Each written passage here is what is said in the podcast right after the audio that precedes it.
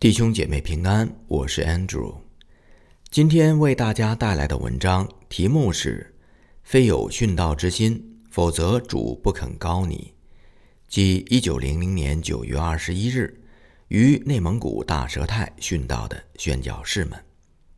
文章选自《教会杂志》，文章的编译是 Little Paul 弟兄。一九零零年九月二十一日，宣道会的诺教士一家、罗教士一家、应姑娘、柯姑娘，与瑞蒙宣教会的夏教士一家，共计九个成人、三个孩童，一同在内蒙古包头附近的大佘泰殉道。我们今天先来介绍文章的上半部分，就是殉道者们的生平。我们首先来看诺伦教士夫妇。一八七一年八月十一日，诺教士 Wilhelm Noren 生于瑞典西曼兰省的丁蒂纳。他的父母以务农为业。他十四岁的时候，去斯德哥尔摩与叔叔婶婶同住。十六岁，在教会的主日学中归信。他爱慕那纯净的灵奶。勤奋学习圣经，很快就成为一名通晓主话语的人。教会的牧者委托他带领主日学课程，而所教的班级就是他自小在其中学习的。直到赴中国之前，他一直是教会中的主日学老师。此外，他还经常在主日和其他的聚会中，自由地为基督做见证。根据诺教士的自述，他那时是一名家具工人。一八九二年，诺教士在斯德哥尔摩参加了由范兰生牧师主领的圣经及宣教士训练班。上帝把去中国宣教的负担放在他的心里，他随后提出申请，且通过审核。他在训练班中的另一个收获。是结识了一位爱主的姊妹，奥古斯塔·索尔伯格 （Augusta s e l b e g 彼此产生了感情。十一月二十五日，训练班甄选出三十五位立志奉献到海外宣教的男女信徒，将他们差往中国。这三十五人当中，便包括诺教士奥古斯塔姑娘这一对情侣。一八九二年十二月，他们先赴英国受训，之后在一八九三年年初抵达中国。诺教士与将近二十位宣教新兵被派往包头，在那里，他们一同学习汉语，也渐渐地熟悉了中国文化。培训结束之后，诺教士与其他两位宣教士受命前往荷包。开设一间新的宣教站。一八九五年，荷包发生暴动，暴民涌入宣教站福音堂内，想伤害宣教士们。当时诺教士见形势危急，便与其他两位同工躲入炕底下的煤坑内，避开暴民，成功逃出。这次风暴之后，他被派往毕克奇。就是今天内蒙古自治区呼和浩特市毕克旗镇的宣教站。根据当时宣道会的规定，一对恋人彼此定情，要等候两年才可以结婚。一八九五年，诺教士与奥古斯塔姑娘结婚。婚后，二人负责包头宣教站的事务。诺夫人奥古斯塔 （Augusta Noren）。一八六四年九月二十九日，生于瑞典斯德哥尔摩一个富裕的中产阶级家庭中。他十六岁的时候归信，人们提起他时常说他在上帝那里有平安。She had peace with God。他对上帝的话语岌岌可慕。二十一岁的时候，在艾尔莎·博尔格斯小姐的姊妹圣经之家。一间他心仪已久的圣经学校学习。然而，他在那里仅完成一门课程的学习，就不得不与父母迁往另外一个城市，在那里生活了五年。在瑞典的最后一年，他在卡特琳娜医院工作。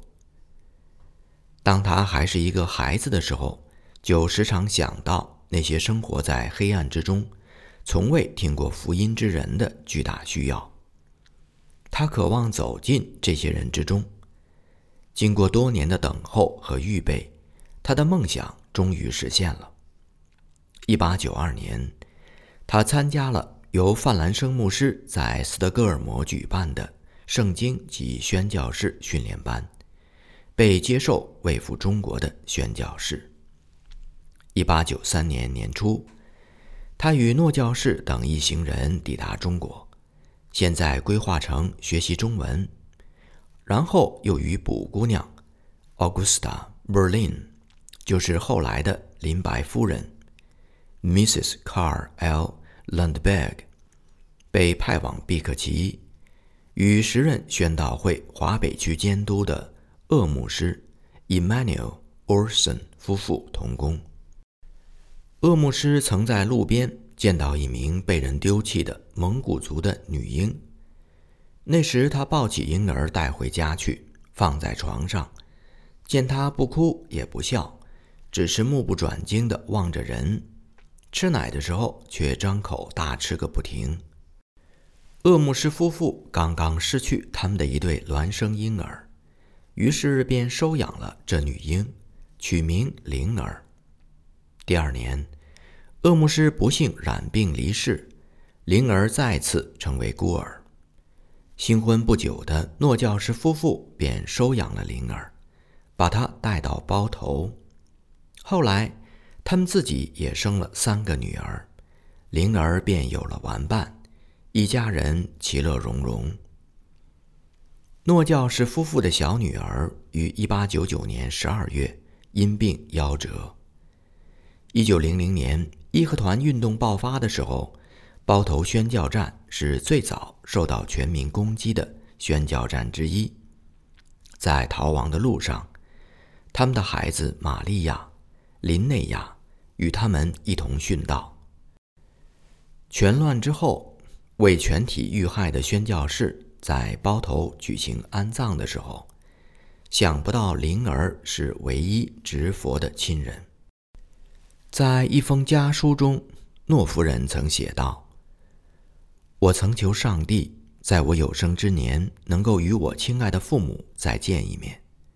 但是，即使没有机会再相见，我也不会感到伤心，因为我已把我的一切都奉献给耶稣了。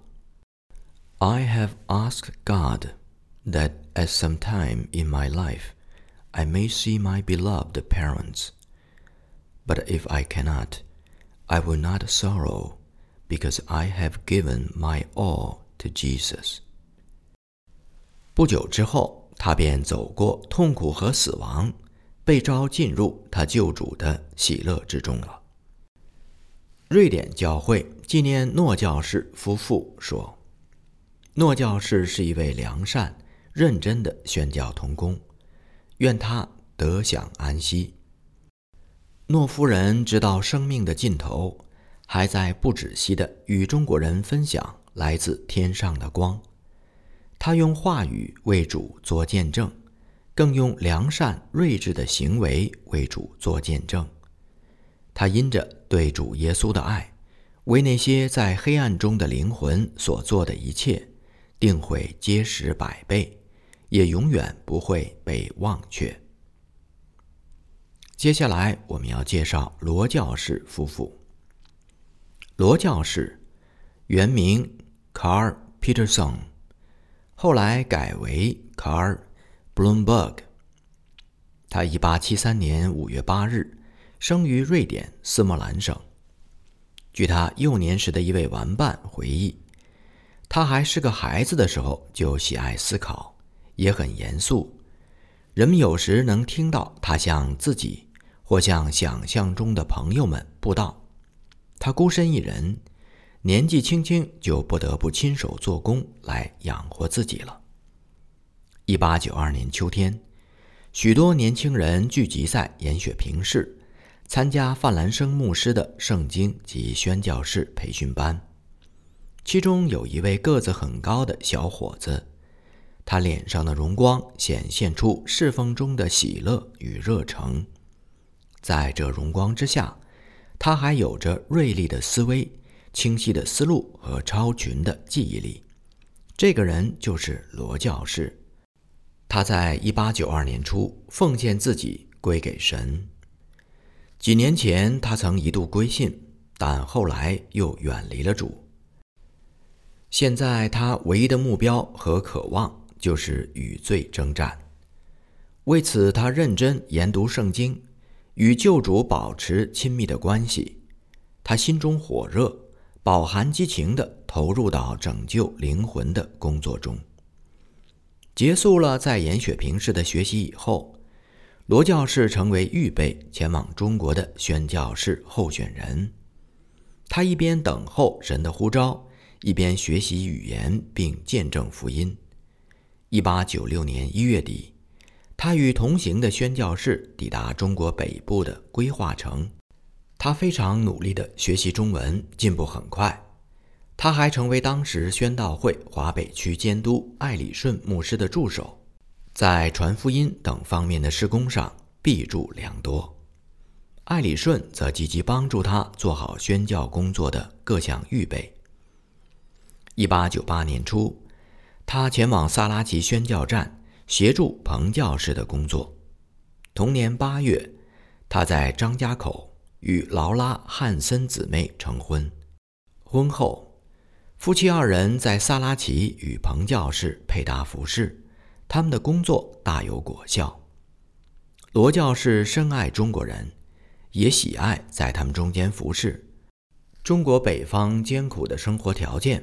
尤其是砖铺的地面，室内潮湿和火炕过热的温度，是这些瑞典宣教士不易适应的。罗教士因长期睡在火炕上，脊椎骨受了伤，以致手抬不起来。因为病情严重，他不得不专程去天津看病。医生建议他回瑞典休养。然而，罗教士并没有拿着医嘱申请休假，他倔强地拒绝离开中国，一心要继续他的工作。他曾对劝他回国的人说：“不，不，我的心是在中国。假如我再也不能外出游行布道的话，我便会留在会堂里，专心做教导培训的工作。”有一段时间。人们经常听到他一边弹奏风琴，一边唱他最喜爱的一首赞美诗：“在天堂有美好的休憩，永恒的安息日。风暴与征战过后，很快，我的灵魂将要回家，与主同在。Wonderful rest in heaven, eternal shall be day, where Soon after the storms and the conflict, my soul shall be home with you.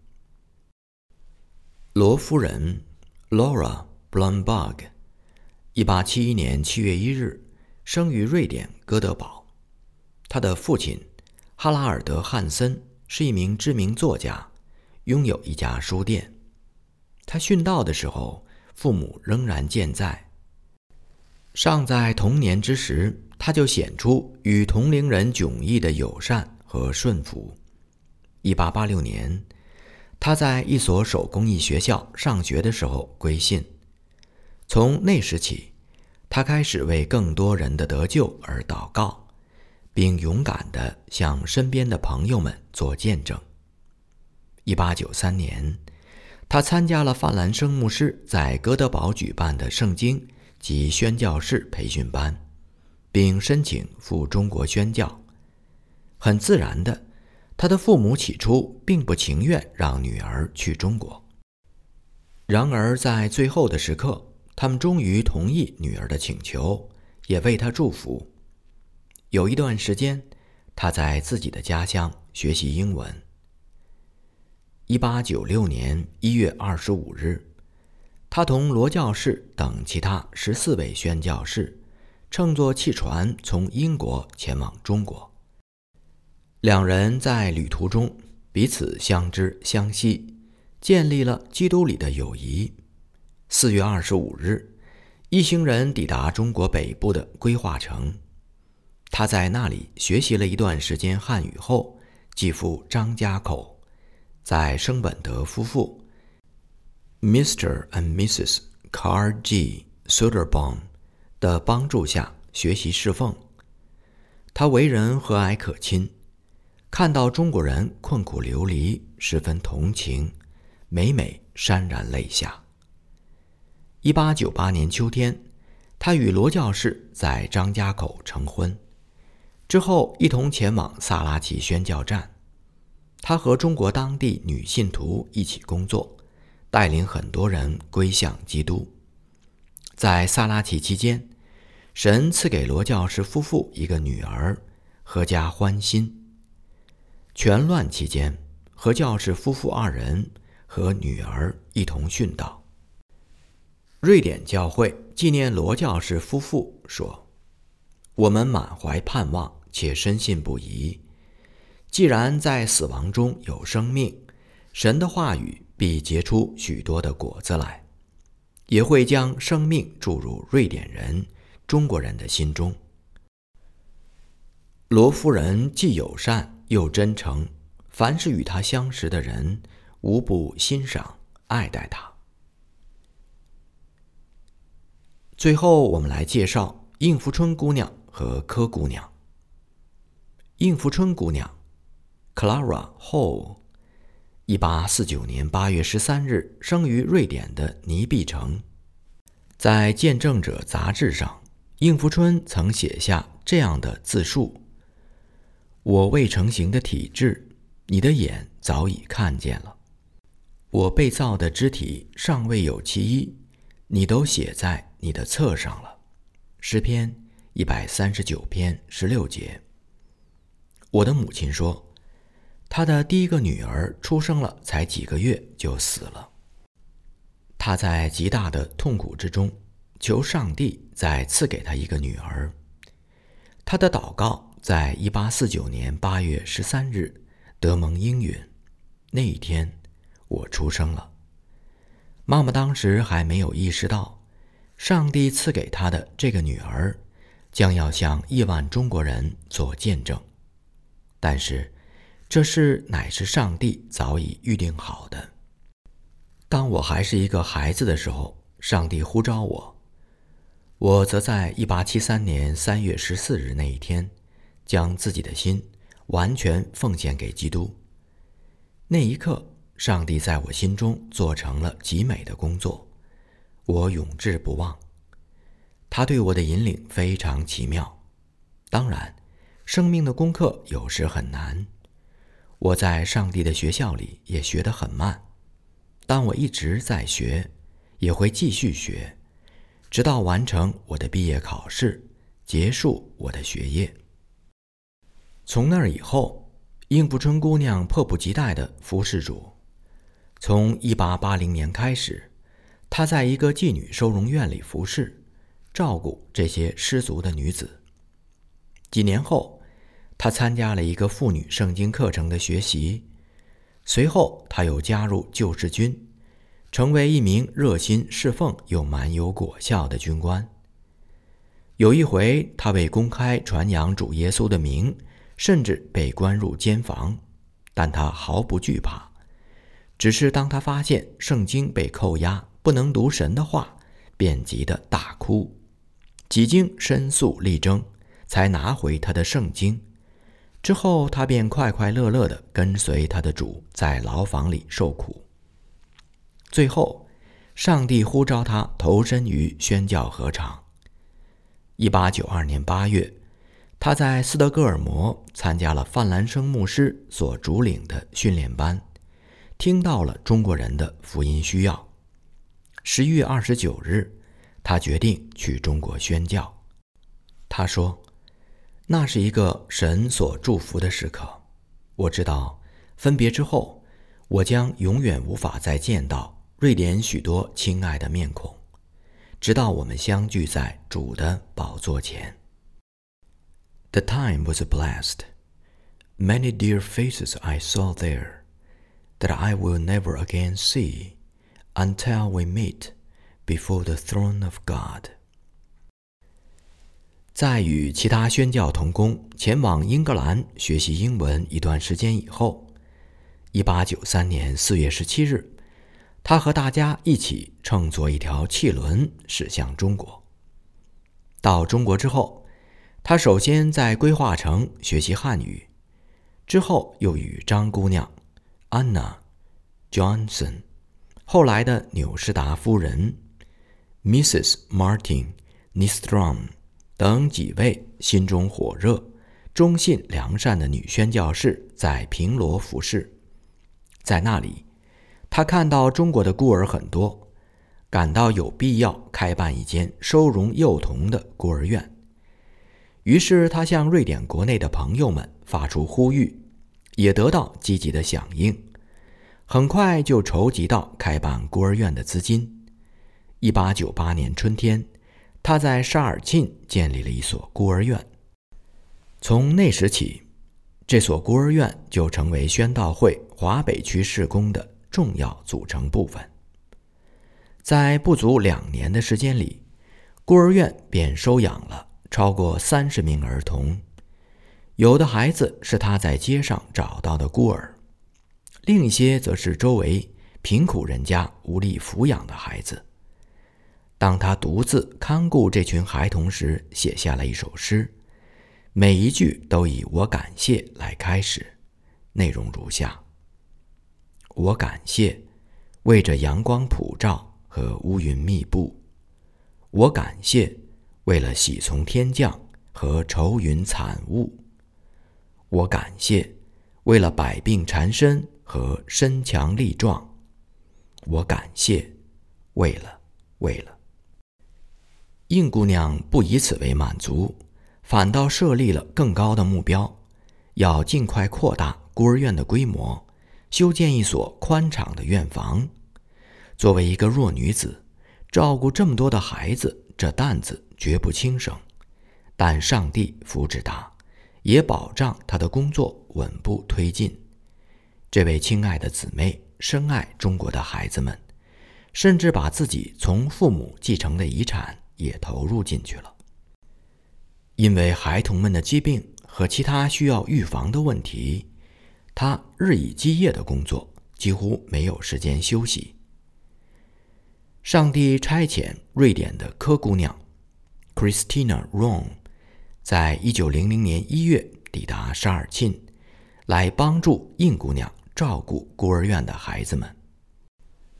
柯姑娘一八六七年六月十九日生于瑞典西约特兰省。在她快要前往中国的时候，父母双双去世。一八八七年，柯姑娘成为东约特兰省陶斯达德一所学校的教师，她在那里任教十二年。在二十二岁那一年，柯姑娘将自己完全奉献给上帝。自那儿之后。他开始热心关注他人的需要，也渴望为生活在异教之中的人带去光明。一八九七年，应福春姑娘的呼吁感动了他，因为看到孤儿院工作的众多需要，柯姑娘决心去中国。一八九九年末，她启程去中国，在中国的旅店中度过了圣诞节，那也是她在世上度过的。最后一个圣诞节。一九零零年一月，柯姑娘终于抵达沙尔沁，与应福春会合。因着过人的热心与专注，柯姑娘的中文在几个月的时间里取得了巨大的进步。她为人和蔼，成为那些被父母遗弃、软弱无助的孩子们的好母亲。柯姑娘是那种充满爱与怜悯、甘愿为人舍命的宣教士。她来到中国，一心要救助那些不幸的女童们。当时中国的社会环境十分凶险，柯姑娘如同羊入了狼群一般。但是，这样的冒险是有价值的。人的一生窄如手掌，从哪里可以找到这样一份值得付出自己生命的崇高工作呢？一九零零年五月，宣道会华北区的年会在规划城举办。在宣道会童工们的劝说下，应福春姑娘在最后的几天分享她的见证。当她唱起那首著名的赞美诗，感谢神赐我救赎主。Thanks to God for my Redeemer。这时，所有弟兄姊妹都心潮澎湃，泪眼朦胧。年会之后，应福春和柯姑娘回到沙尔沁的孤儿院。又过了不长时间，义和团运动蔓延到包头附近。应福春、柯姑娘和宣道会的几名宣教士一同殉道。他们辛苦建立的孤儿院。也被暴徒损毁，所收养的孩子们也多有被杀的。瑞典教会纪念应福春、柯姑娘两位姊妹的时候说：“报纸上曾记载，因为担心暴徒的攻击，他们两人逃离了沙尔沁，但在逃亡途中被杀了。关于他们最后的遭遇，我们仅知道这些。”人们甚至不能找到他们的坟墓，愿他们安息在平安之中，在天上，他们该有多么富足啊！两个人该得着主最高的称赞，又忠心又良善的仆人呢？你做得好。主再来的时候，这些信徒将从死里复活，领取积蓄在天上的财宝。如同明星发亮，直到永远。那时，我们将与这些已经在主里睡了的人重逢，即使现在不知道他们的尸首埋在何处。亲爱的弟兄姊妹们，你我会在约旦河的那一边相会吗？